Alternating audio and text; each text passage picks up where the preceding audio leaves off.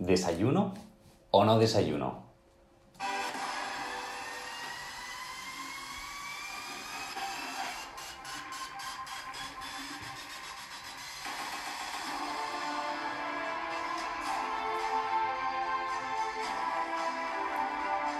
Muy buenas, ¿cómo estás? Estás escuchando Dos Cafés para Deportistas, el podcast de Javi Aoiz. Hoy vamos con el capítulo 2.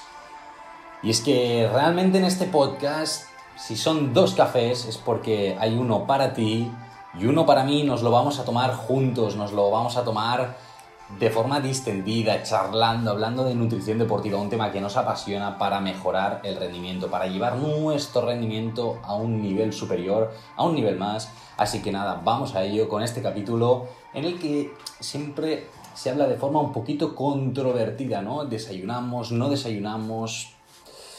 Vamos a verlo, vamos a verlo y es que este el, el, hecho de desayunar, de no desayunar, depende de muchísimos factores en realidad. Y iremos viéndolos eh, poco a poco durante, durante todo este capítulo, durante todo este podcast. Y algunos de los temas que vamos a hablar es eh, si desayunamos o no en función del momento de la temporada. No es lo mismo en una fase de pretemporada, ¿no? Donde empezamos a prepararnos, todos volvemos de un tiempo de calma, ¿no? De una relativa calma y volvemos a retomar el ritmo, que en una fase competitiva en el que ahí la presión es máxima, estamos eh, a un día, a dos de la competición, a tres y allí eh, los, depósitos, eh, los depósitos energéticos es muy importante tenerlos bien. En estos casos veremos las diferencias que hay entre uno y otros. Veremos diferencias que hay entre deportes, porque no es lo mismo en un deporte de resistencia que en un deporte de velocidad, como serían unos 100 metros, o un deporte mixto, como sería, por ejemplo, el baloncesto o el fútbol. Veremos en función de los horarios, no es lo mismo eh, que entrenemos por la mañana que por la tarde y cómo esto impacta en, el desayuno, ¿no? Veremos más cosas también a nivel de objetivos individuales. Tampoco es lo mismo la intervención nutricional o no es la misma, matizando un poquito, entre un deportista u otro o una deportista u otro dentro de un mismo equipo incluso, ¿no? Aunque sea el mismo momento de la temporada. Hay objetivos individuales, podemos estar buscando una, una, cosita en concreto, incluso podemos encontrarnos con un deportista que esté en una fase lesional, ¿no? que se haya lesionado, y otro que no, y en todas estas cosas cambia totalmente la, la intervención nutricional propiamente, ¿no? Y luego a las preferencias y los hábitos del deportista también es muy importante tenerlos en cuenta. Hay deportistas que están muy acostumbrados a tener unos hábitos ¿no? por la mañana que son muy concretos y otros que, bueno, que se adaptan rápido a ellos. Así que nada, iremos hablando de todos estos temas y más cositas. Así que vamos a ello si te parece bien, así que le damos caña. Yo le doy un sorbito al café, que para eso estamos aquí tomándonos un café y empezamos. Muy bien, muy bien. Pues nada, ahora sí, antes de empezar, quería, quería hacer un, pequeño, una pequeña aclaración. Y es que el no desayunar no implica que estemos haciendo un, un, un ayuno intermitente ni una estrategia de forma directa de baja disponibilidad de carbohidratos. De estas cosas hablaremos en, en otros capítulos si, si, os parece interesante y veremos qué diferencias hay con un posible no desayunar ¿no? y cómo eso puede afectarnos a nivel nutricional durante el deporte. Pero en este caso vamos a hablar exclusivamente de desayunar y de no desayunar en, en el ejercicio físico. Dicho esto, vamos a ello. Y es que si tú decides mmm, no quiero desayunar, es muy importante plantearte dos cosas. Una, la noche anterior estoy haciendo un, una compensación energética. ¿A qué me refiero? A subir la carga de hidratos de carbono. Esto ah, luego veremos por qué, pero es importante tenerlo en cuenta. Y en segundo lugar, preguntarnos ¿no? si estamos adaptando la, la demanda energética durante todo el día, el día siguiente, ¿no? el día que no hemos desayunado. ¿Por qué estos dos factores? Pues en primer lugar porque eh, por la noche si nosotros no hacemos una compensación, eh, los depósitos de glucógeno hepático, ¿sí? nosotros el glucógeno que son los depósitos de carbohidratos, los depósitos de energía, los tenemos en el músculo y los tenemos en el hígado principalmente, ¿vale? Pero sobre todo estos dos. Entonces, ah, durante la noche, cuando eh, nos vamos a dormir, los depósitos de, a nivel hepático suelen estar llenos, pero por la mañana se van utilizando y cuando nos despertamos, si no desayunamos y nos vamos a hacer ejercicio, estos niveles están más bajitos o muy bajos dependiendo de lo que hayamos cenado el día anterior. ¿no? Entonces es importante tener en cuenta estas cositas para, eh, para poder hacer ejercicio siempre o cuando nos interesa con los depósitos bien llenos. Lo iremos viendo más en detalle, ¿eh? ahora era para hacer así un poquito de introducción. Pero bueno, lo que pasaría si no, no, hiciéramos esta compensación energética o no cambiáramos un poquito este ejercicio físico, ¿no? Mantenemos un ejercicio muy, muy, muy intenso, bueno, tenemos también menos energía y por lo tanto nos suceden unas cosas a nivel interno, unas situaciones. En primer lugar, es que nos eh, encontraremos con un balance energético negativo. ¿Qué es, ¿A qué me refiero con esto? Pues bueno, nosotros de base, por ejemplo, necesitamos este nivel de kilocalorías a nivel energético durante el día para hacer todas las, eh, toda la actividad física que nos requiere nuestro cuerpo. Vale. Si nosotros em, mantenemos este, o sea, tenemos realmente esta actividad física, realmente va a la par y tenemos una alimentación normocalórica que se llama. Hasta aquí fácil. Situaciones. No desayunamos, por lo tanto, estamos ingiriendo menos energía, ¿sí? Así de fácil y mantenemos nuestro ejercicio físico. Aquí hay un gap, ¿vale?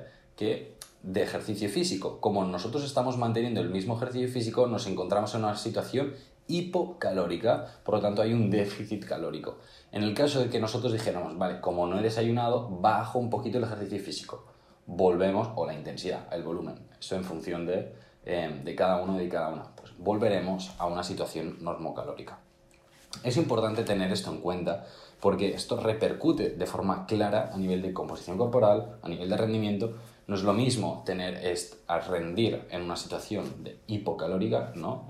baja disponibilidad energética, nos vamos a fatigar antes, eh, nos vamos a cansar antes, la composición corporal puede cambiar, podemos favorecer una pérdida de masa muscular, incluso de masa grasa, y puede ser que no nos interese, incluso de masa ósea, ¿no? el encontrarnos por debajo de, de estas necesidades base que nosotros tenemos puede repercutir entre todos estos factores en una mayor lesionabilidad y por lo tanto que nos lesionamos antes, por lo tanto que no podamos hacer ejercicio si nos lesionamos. Entonces, eh, si tenemos este déficit calórico, que a priori podría no ser malo, pero es muy importante hacerlo de forma controlada y tenerlo muy en cuenta y muy estudiado en qué momentos lo hacemos, en qué momentos no lo hacemos y en función de los objetivos eh, de cada deportista. Hay deportistas con los que no nos interesa hacer un déficit calórico porque están muy finos, porque ya tenemos la composición corporal que, que, nos interesa para este, para este deporte, por lo que sea. Así que, bueno, es importante tener estos, estos puntos en cuenta, ¿vale? Entonces, cuando nosotros no desayunamos, lo que nos ocurre un poquito es que em, deberíamos tender a hacer un entrenamiento más suave. Un entrenamiento más suave no quiere decir que que no hagas nada. Quiere decir que, bueno, que reduzcas un poquito la intensidad, que sea un ejercicio como más chill, ¿vale? Podríamos decirlo. A este entrenamiento eh, tenemos niveles más bajos de glucógeno hepático. Es un poquito lo que comentábamos. Tenemos el, el muscular y el hepático. El muscular, cuando le entra eh, glucosa al músculo, no la, no la reparte. ¿Vale? Es, el, músculo es egoísta y quiere tener siempre las reservas de energéticas para él. Entonces, a la mínima que le entre un poquito de glucosa al músculo, se las va a quedar para él. En cambio, el, hígado, no, el hígado bueno, es bastante altruista, ¿vale? Y la, y, y la deja, la reparte. Entonces, cuando va glucosa al hígado, luego igualmente, si alguien, algún órgano de nuestro cuerpo o algún tejido la precisa, la reparte. Entonces, ¿qué pasa? que nosotros si durante el día cargamos los depósitos de glucógeno a nivel muscular, está muy bien, pero se van a quedar ahí.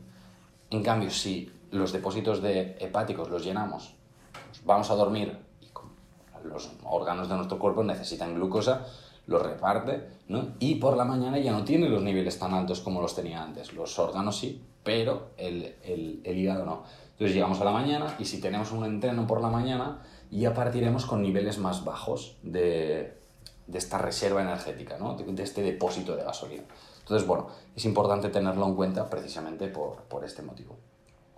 Entonces, nosotros tenemos los, de, eh, los depósitos hepáticos eh, más bajos y en este sentido nosotros nos puede interesar crear adaptaciones, ¿vale? Adaptaciones en el metabolismo de las grasas. ¿A qué me refiero con esto? Nosotros cuando tenemos bajos los depósitos de energéticos, el cuerpo tiende a tirar un poquito más de grasas, a, a entrenarse, a decir, vale, va, voy a utilizar más grasas. ¿Por qué? Pues porque no tengo glucosa, ¿no?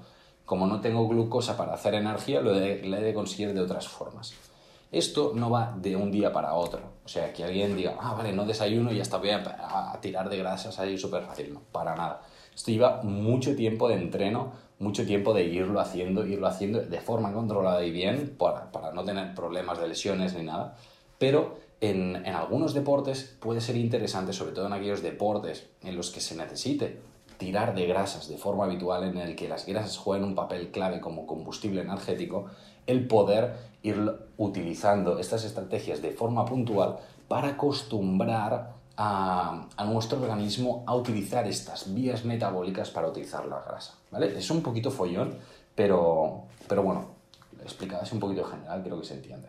Entonces, un poquito lo que comentaba, ¿no? Esto es interesante en deportes de resistencia, por ejemplo, como por ejemplo una maratón.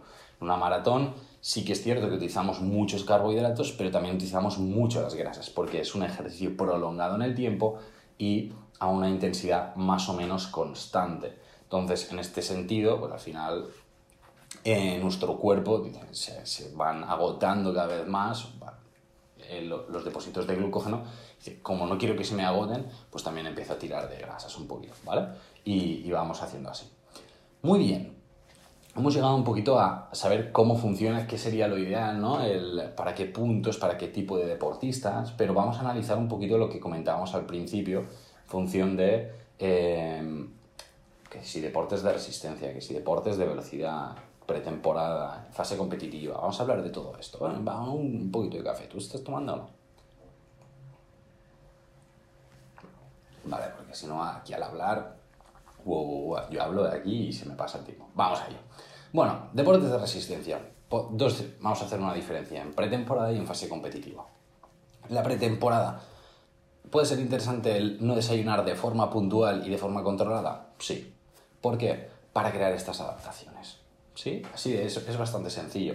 Nosotros nos interesa en, esto, en estos casos, poder crear de vez en cuando pues este, un pequeño estrés al cuerpo, un estrés controlado, ¿vale? un estrés fisiológico, de decir, vale, ok, te damos este estímulo de decir, un poquito menos de, de, energía que tienes en el cuerpo para que, em, para que se vaya acostumbrando a utilizar grasas. De esta forma, cuando llegue el día de la competición, es como que estas vías ya estarán entrenadas y va a tirar de grasas de forma más rápida, de forma que vamos a ahorrar más carbohidratos.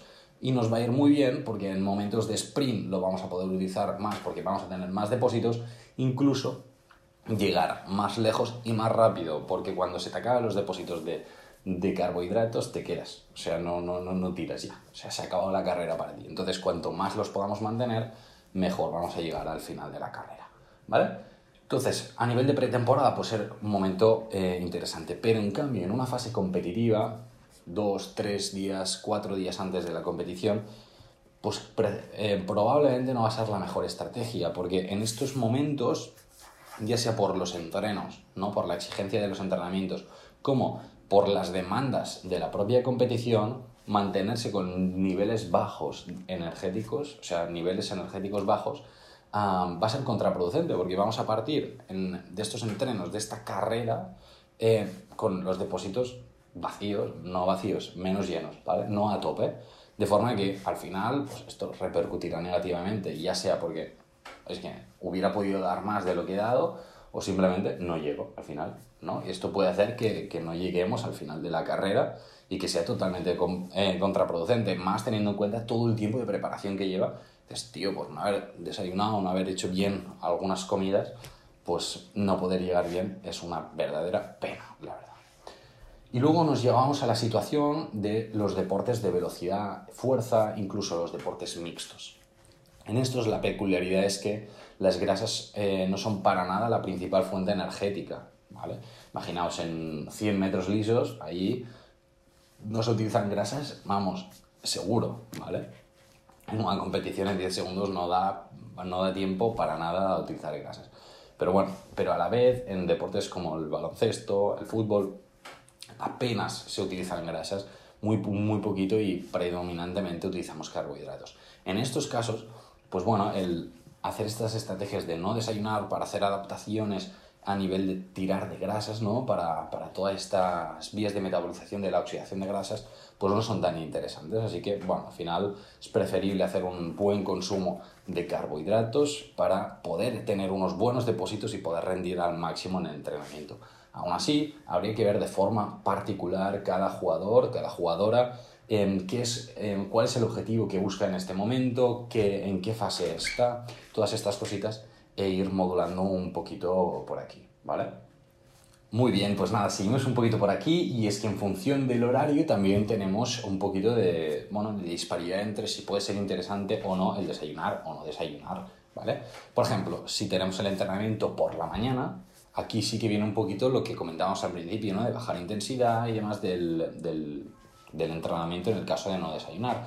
Pero si tenemos el entrenamiento por la tarde, tenemos toda la mañana para ir comiendo alguna cosa, incluso en la comida, para recuperar esta energía que nosotros no teníamos de la noche ¿no? y de, durante toda esta mañana y poder hacer un entrenamiento bastante, bastante bueno. Entonces, aquí va a depender un poco. Si nosotros entrenamos por la mañana, pues el, el desayuno juega un papel más importante.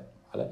Entrenamos por la tarde, pues no tiene un impacto tan, tan, tan, tan clave en todo lo que sería la alimentación del día. Podríamos eh, compensarlo, entre comillas, entre muchas comillas, compensarlo en otra comida y no, no, pasaría nada, ¿vale? Al final llegaríamos a las necesidades calóricas del, del deportista una comida, incluso con un desayuno de media mañana también se podría llegar, o sea que bueno, se iría ¿vale? Sí, importante tenerlo en cuenta porque en función de cuándo tenemos el entrenamiento, incluso la competición, pues bueno, puede ser interesante el recurrir a un tipo de estrategia o a otra, ¿vale? Al final también eh, tener un poquito en cuenta los, los objetivos específicos, que esto lo comentaba un poquito antes, pero que al final no es lo mismo el tener, incluso en, dentro de un mismo equipo, ¿no?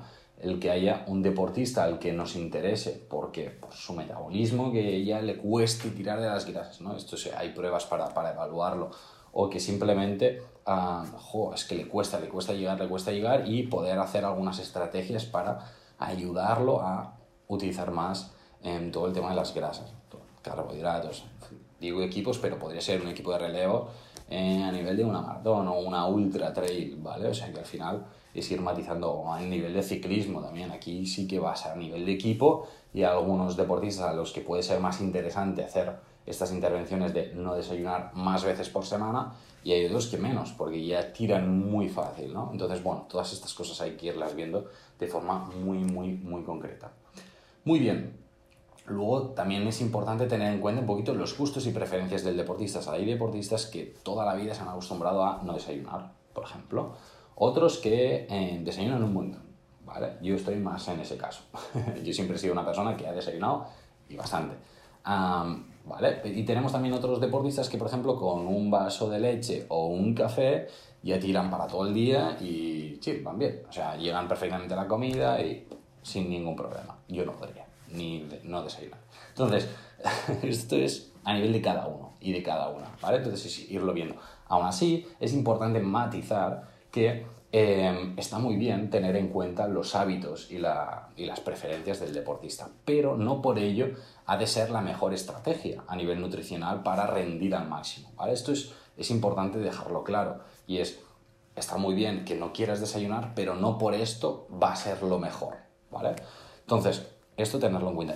¿Qué podemos hacer? Hablar con el deportista, jolín, que para eso estamos, hablar, pactar, dialogar y ver, llegar a como mini acuerdos, decir, vale, estos días vamos a hacer esta estrategia, estos días vamos a hacer esta otra estrategia.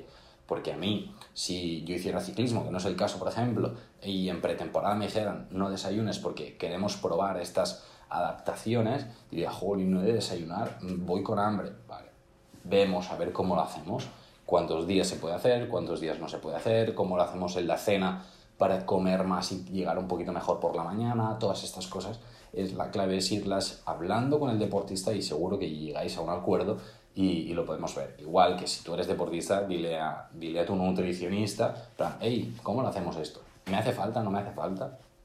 ir hablando, ¿vale? Así que nada, recuerda que si entrenas por la mañana y no desayunas, baja un poquito la intensidad, ¿vale? Por favor, que si no, ahí nos vendrán ahí fatigas muy rápido, nos van a venir déficits calóricos que no nos interesa, favorecemos lesionabilidad, no me mola. Así que nada, a disfrutar mucho del entreno, del deporte, que es apasionante, que es brutal, y si te gusta aún más, y nada, mejora tu rendimiento. Al final, con cositas tan simples como desayunar o no desayunar, se puede mejorar tu rendimiento. Así que nada, recuerda que cualquier duda que tengas me puedes escribir tanto por Instagram como por correo electrónico, como por donde quieras, por todas las redes sociales, incluso por iBox, YouTube, por todas las plataformas con las que también estás escuchando este podcast. Y bueno, las vamos a decir, vamos a decirlas, pues bueno, Spotify, Apple Podcast, iBox, Google Podcast, YouTube, creo que no me he dejado ninguna, si me dejo alguna, pues bueno, ya la dejaré por aquí puesta, ¿vale? Y, nada, lo dicho, me puedes encontrar en Javier Oiz Nutrix, en todas las plataformas, así que nada, nos vemos, que vaya súper bien la semana y nos vemos el próximo jueves con otro café, que vaya muy bien.